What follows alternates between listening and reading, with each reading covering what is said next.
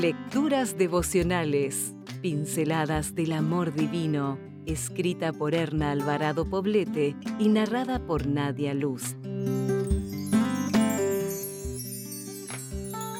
7 de diciembre. Siempre perfumadas.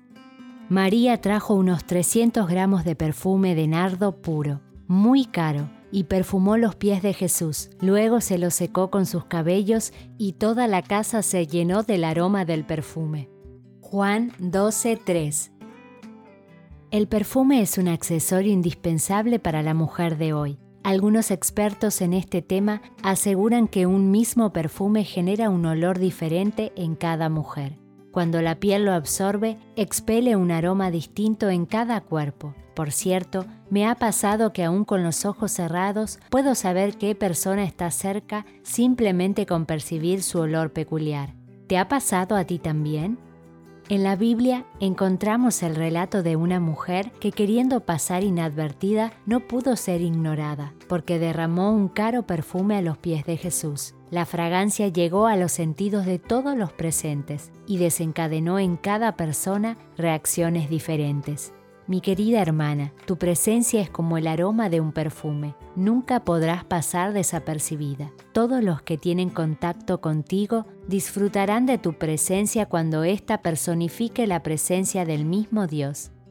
¿Qué significa ser un buen perfume? Significa, entre otras cosas, sanar tus heridas internas primero abandonar tu resentimiento y tu dolor, sobreponerte a tus experiencias traumáticas y aprender a perdonar para poder amar. Una vez realizada esta obra interna, tus relaciones externas se caracterizarán por la fragancia de la amistad, el respeto, el cariño e incluso la admiración. También significa cultivar un espíritu de alabanza, contentamiento y gratitud. Esto te hará expeler un aroma celestial que cura, consuela y repara corazones tristes y abatidos.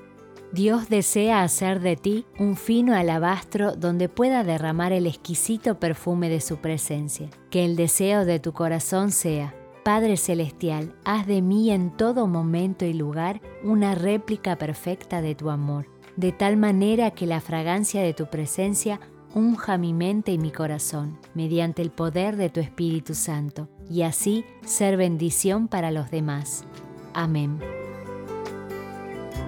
Si desea obtener más materiales como este, ingrese a editorialaces.com.